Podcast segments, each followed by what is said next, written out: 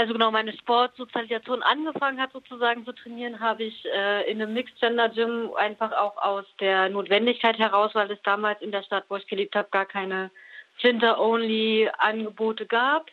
Ähm, genau, das war auch in einem Gym, was sozusagen in Anführungszeichen ganz normal ist, also auch nicht sonst irgendwie politisch ausgerichtet oder so kulturell oder so. Und tatsächlich dann so mit dem nach Berlin ziehen hat sich halt die Möglichkeit aufgeht. Ich kannte den einen Flinter-Only-Verein schon, weil wir da manchmal beim Sparring gewesen waren zu Besuch, wusste ich sozusagen, dass es diesen Verein gibt, der Flinter-Only ist ähm, und fand es tatsächlich dann auch einfach spannend, mal zu schauen, okay, wie sind denn, ist es irgendwie anders, werde ich das irgendwie so merken und habe mich schon auch so ein bisschen gedacht, dass wahrscheinlich, also es war jetzt nicht total furchtbar oder sowas in dem Mixed Gender Gym, wo ich war, ähm, aber natürlich, äh, also ich habe schon gedacht, so das ein oder andere, den einen oder anderen blöden Spruch oder so, wie man sich dann auch so vielleicht beobachtet fühlt und sowas, dass das vielleicht netter wäre. Und dachte, ich probiere das einfach mal aus und bin dann halt zunächst, als ich in Berlin angekommen war, in ähm, Flinterverein gegangen und fand es äh, gleich auch ziemlich super und habe dann noch mein Sportrepertoire ein bisschen ausgeweitet vom klassischen Boxen noch auf Thai-Boxen. Und bin dann war dann sozusagen wegen zwei verschiedenen Sportarten klassischem und Thai-Boxen in zwei verschiedenen Flinter Oni Gyms. Also ich bin erstmal so ähm, da dann so gestartet. Und äh, genau habe in dem einen Gym auch angefangen als Trainerin tätig zu sein. Ähm, und habe mich dann aber auch wieder, weil ich dann so ein bisschen wettkampforientierter trainieren wollte, auch wieder äh, in so Mixed Gender Gyms ähm, sozusagen bin da auch wieder zurück und habe dann sozusagen, seit ich in Berlin bin, so in den letzten 12, 13 Jahren immer so ein Potpourri gemacht aus irgendwie zum Teil, also bin ich auch jetzt noch irgendwie in, in einem Mixed Gender Gym auch als Trainerin und in einem Flinter Only Gym auch als Trainerin. Ähm, genau, habe das so ein bisschen bedarfsorientiert gemacht, weil ähm, genau ich schon selber die Erfahrung gemacht habe und das durchaus auch bei anderen Flinter-Personen beobachtet habe, dass zumindest oft es so ist, dass so ab dem Moment, wo Menschen sich dann auch so in Richtung offizielle Wettkämpfe und so orientieren, ähm, das leider bisher oft in Flinterstrukturen oft nicht möglich ist, da angemessen zu trainieren, also dass da dann nicht genug Trainingszeiten gibt oder Equipment oder auch TrainerInnen, die Zeit und Kohle und alles haben, um auch Turniere zu fahren und so. Also das oft dann, um an so offiziellen Wettkämpfen teilzunehmen, das dann irgendwie notwendig ist, sich auch noch irgendwie in so Mixed-Gender-Gyms anzudocken. Okay, also ich höre da so ein bisschen raus, dass es für dich jetzt gar nicht unbedingt so vordergründig war, äh, so Schutzräume oder so zu haben für, für den Sport, ähm, was ja für viele Menschen auch doch dann wirklich ein Thema ist, wo, warum sich Leute dann auch gerne in so Gyms äh, bewegen und sich auch wohler fühlen.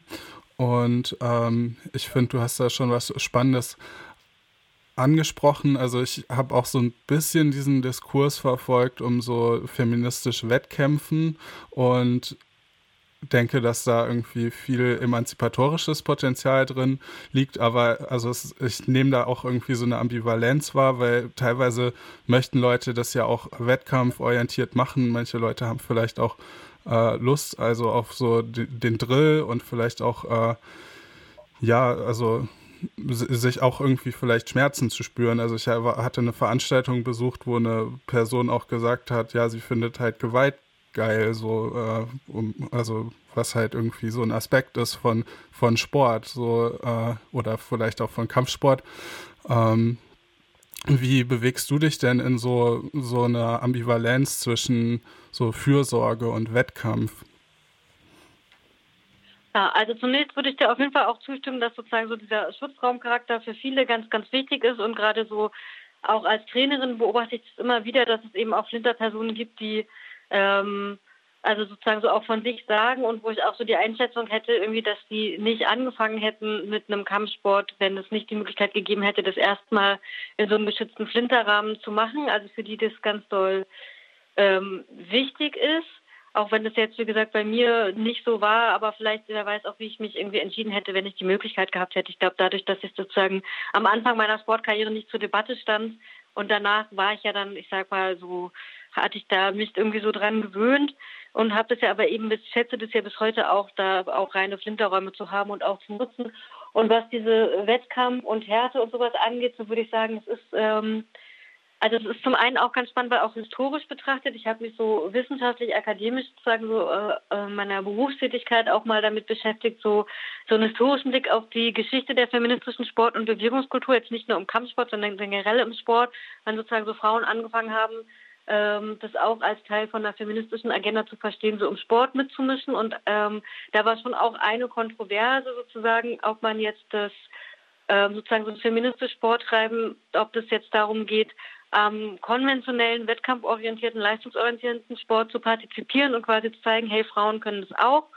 oder ob es nicht eher irgendwie darum geht, quasi andere Räume zu schaffen, wo anders Sport gemacht wird, eben auch so feministische Art und Weise Sport gemacht wird, was eben auch inhaltlich dann bedeutete, eben nicht so einen starken Fokus auf den Leistungsvergleich und den Wettkampf und die Optimierung, also so immer bessere Leistung und sowas, sondern dass da bei so feministischen Sporträumen viel mehr im Vordergrund stand, wirklich so viele Partizipationshürden abzubauen, dass wirklich alle, die wollen, äh, in irgendeiner Art und Weise äh, Zugang zum Sport finden und über den Sport auch einen anderen Zugang zu ihrem eigenen Körper finden, einen positiveren, liebevolleren, irgendwie ähm, ermächtigteren Zugang zum eigenen Körper, wozu dann eben auch ganz stark gehörte, den eben nicht, wie so im Leistungssport oft dann schon wieder so als Maschine unter irgendwelche Anforderungen und Normen und Werte zu pressen, sondern den vor allen Dingen auf eine positive Weise spüren zu lernen. Also so diese und dann eben die andere Seite wäre gewesen zu sagen, naja, aber wir wollen auch zeigen, dass Frauen eben, also dass das ja auch wieder so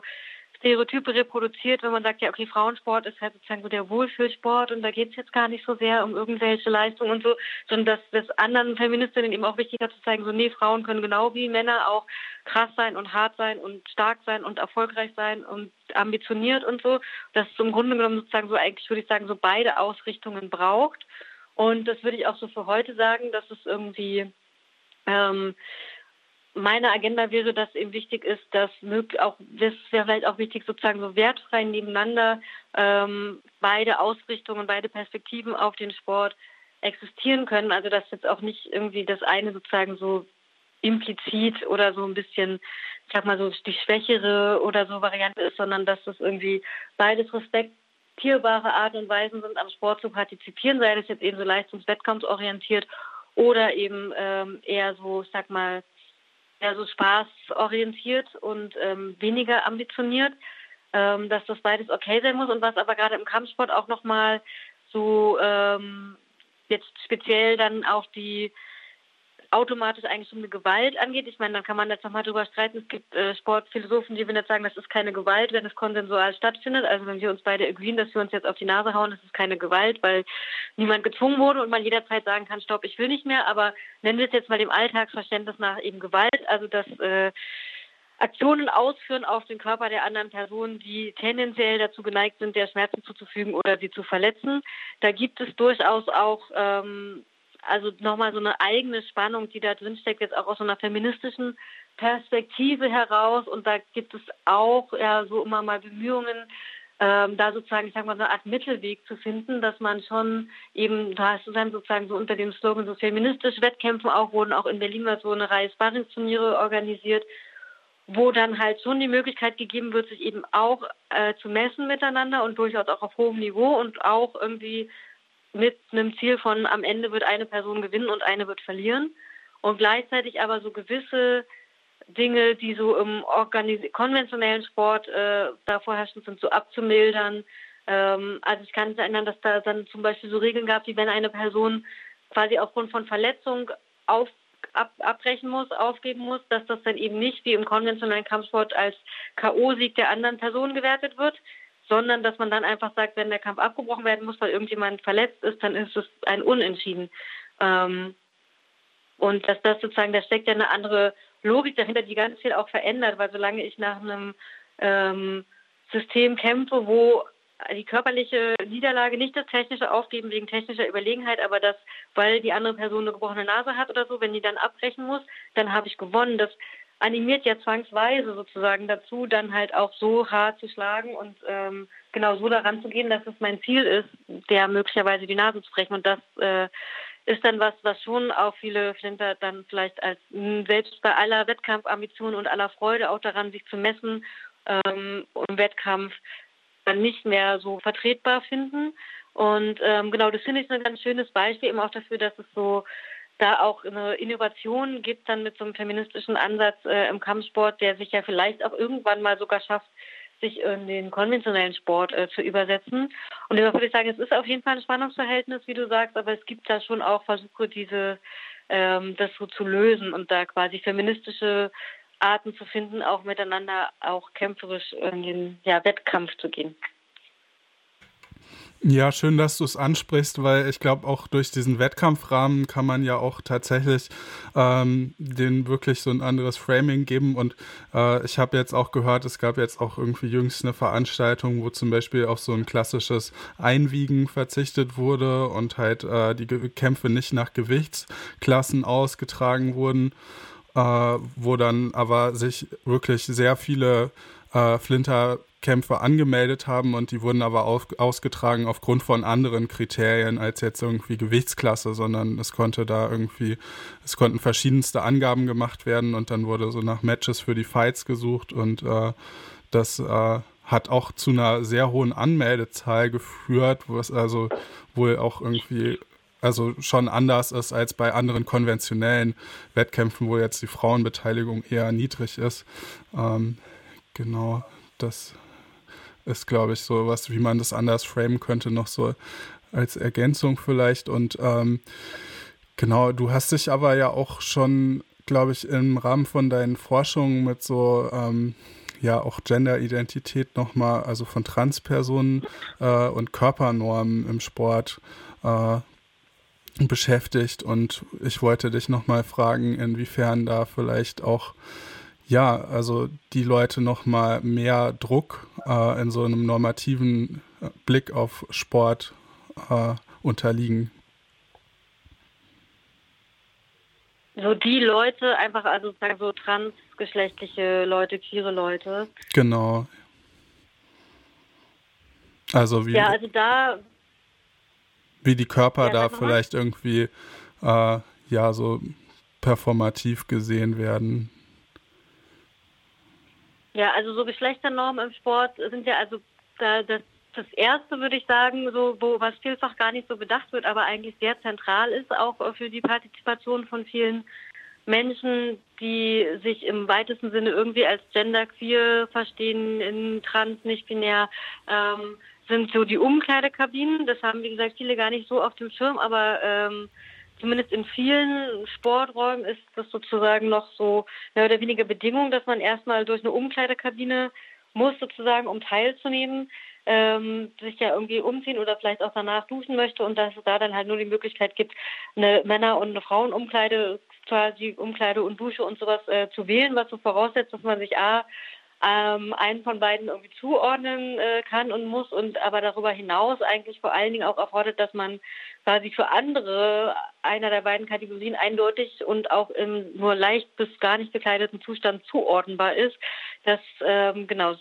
hat so ein hohes Ausschlusspotenzial. Ähm, äh, genau und führt dann auch immer wieder so quasi zu herausfordernden Situationen. Und ansonsten im Sport ist es ähm, so das Ergebnis von meiner Forschung, Beschäftigung bisher, äh, Beobachtungen, Interviews und sowas und ähm, ist, dass wir schon in so einem sportlichen Körperideal, was so vorherrschend ist, ähm, dass es da so interessante Momente gibt, von wo einerseits so klassische Geschlechterrollen in Frage gestellt werden und auf der anderen Seite auch wieder sehr stark gerade eine androzentrische, also eine das männliche ins Zentrum und zum Standard erhebende Norm auch immer wieder reproduziert wird. Weil wenn wir uns auch anschauen, so die Schönheitsnormen durchaus auch gegenüber ähm, Frauen haben sie in den letzten Jahrzehnten schon gewandelt. Also so ein ganz klassisches Schlankheitsideal, wie es irgendwie noch vor 30 Jahren oder sowas aktuell war, es ist gar nicht mehr so das Schönheitsideal ähm, heutzutage, sondern es ist schon, dass so eine gewisse Muskulosität auch für Frauen durchaus als schön und erstrebenswert gilt. Ähm, genau, was bei manchen auch dann schon gefeiert wird als sozusagen so ein Aufbrechen und oder sozusagen so als eine Symbol für den erstarkenden Feminismus. Es gibt auch so Slogans, so Strong is the new pretty oder Strong is the new skinny und da wird sozusagen so die weibliche, das weibliche Empowerment, das, die Ermächtigung der Frauen in der Gesellschaft sollen dann durch diese, dieses andere Körperideal auch ausgedrückt werden, dass so die Frau von heute, die geht halt auch irgendwie ins Gym und zwar nicht zum Aerobic-Kurs, sondern eben macht Kampfsport und hat Muskeln und trainiert ihre Kraft und so. Wenn man genauer hinschaut, dann ist es aber irgendwie so empowernd auch nicht das Schönheitsideal, weil erstens um Muskeln wirklich so äh, direkt sehen zu können, muss man schon den Körperfettanteil auch deutlich gering halten. Ansonsten ist man einfach nur breit, ähm, aber nicht so definiert wie dieses Schönheitsideal das ähm, erfordert. Das heißt, sozusagen, um das zu erreichen, muss schon auch immer noch irgendwie ein starkes so diätisches Regime und so eingehalten werden. Und eine andere Kritik ist eben daran, es ist generell ein Schönheitsideal, was sich halt irgendwie an männlichen Körperkonzept orientiert, also was, was, was sozusagen etwas, eine Körperform zelebriert und so Körpermerkmale, die gemeinhin eigentlich mit Männlichkeit assoziiert werden. Jetzt könnte man sagen, ja, das will man ja aufbrechen, indem man zeigt, dass auch Frauen das können, aber dann ist sozusagen, wenn man sagen, dann ist dieses Empowerment liegt dann darin zu zeigen, dass Frauen auch wie Männer sein können. Und das wäre auch so ein klassisches Argument, was vielleicht auch so in den 80ern einige Feministinnen gebracht hätten bei der Frage, kann man überhaupt feministisch wettkämpfen? Ähm, nämlich eben sozusagen, wenn man sich jetzt dass darum geht, dafür zu kämpfen, dass man irgendwas kann, was auch Männer können oder dass Frauen auch wie Männer aussehen können, sozusagen, dann reproduziert es aber immer diese Höherwertigkeit ähm, davon und es gibt ähm, äh, genau, das ist sozusagen so eine Schwierigkeit und für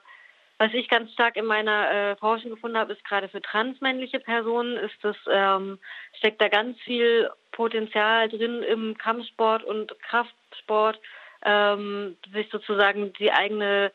männliche Identität sowohl nach innen als auch nach außen zu versichern, also sowohl für sich etwas zu tun, was sozusagen dafür sorgt, dass man sich männlicher fühlt, als auch, wenn der Körper sich entsprechend verändert, auch nach außen eindeutiger irgendwie als männlich gelesen zu werden. Ähm, und eben für, für Frauen bietet es dann eher eben so diese quasi feministische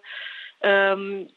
diese feministische Idee von, man zeigt, dass man sozusagen auch als Frau ihren Mann stehen kann, in Anführungszeichen, und so, ähm, genau, das zeigt aber, dass so dieses, das Empowerment-Potenzial da ein bisschen, ähm,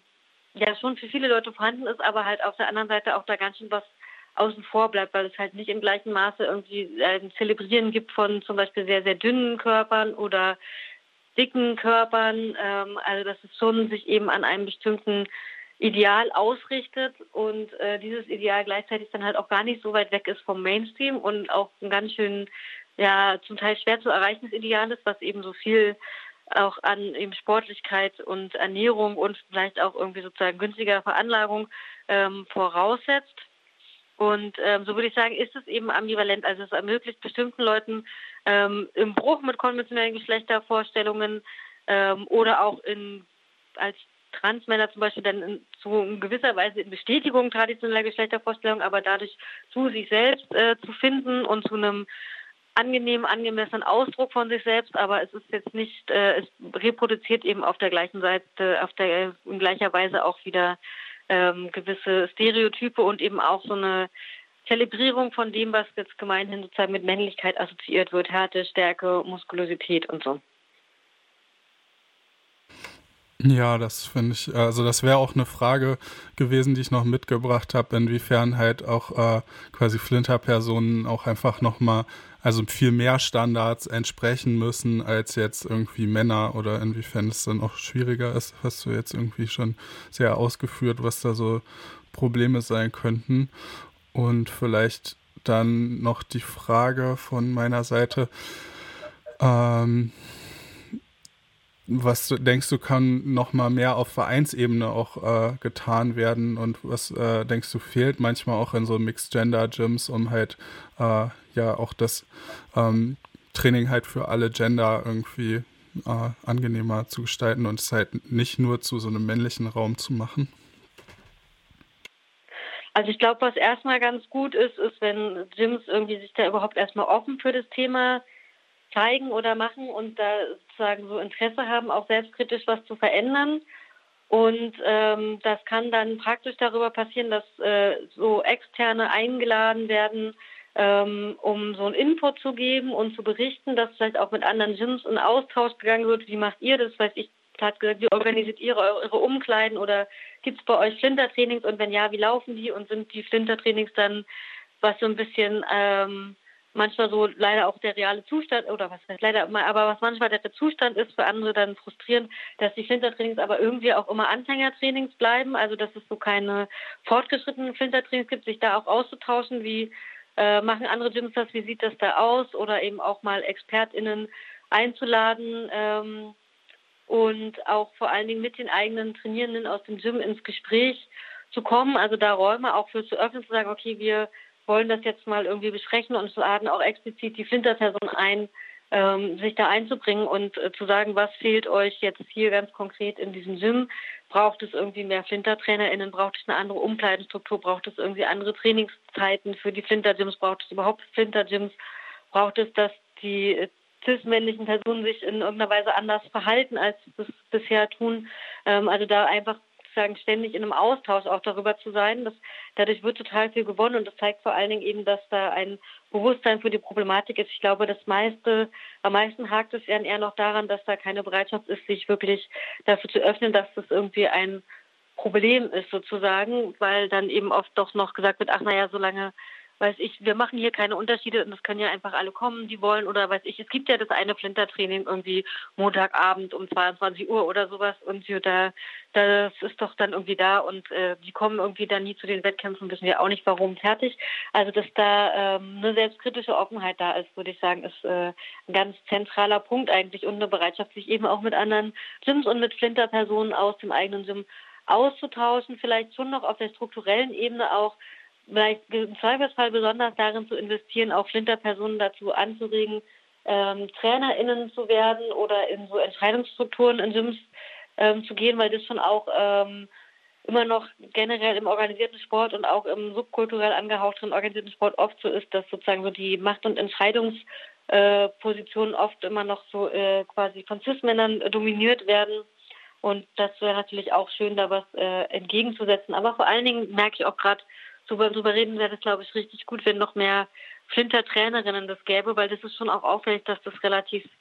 selten ist und ich glaube, das macht auch sehr viel, wenn es so um Stichwort Vorbildfunktion geht oder auch gerade für Leute, wenn die neu in so einen Sport kommen, äh, für Flinter-Personen kann es, glaube ich, einen großen Unterschied machen, ob dann die Person, die sie trainiert und quasi so in den Sport einführt, auch eine Flinter-Person ist. Äh, also das wäre auf jeden Fall, glaube ich, eine Maßnahme, die ich äh, sehr empfehlen würde, da da zu investieren, wenn möglich, dass das eigene Gym mehr Flinter-TrainerInnen bekommt.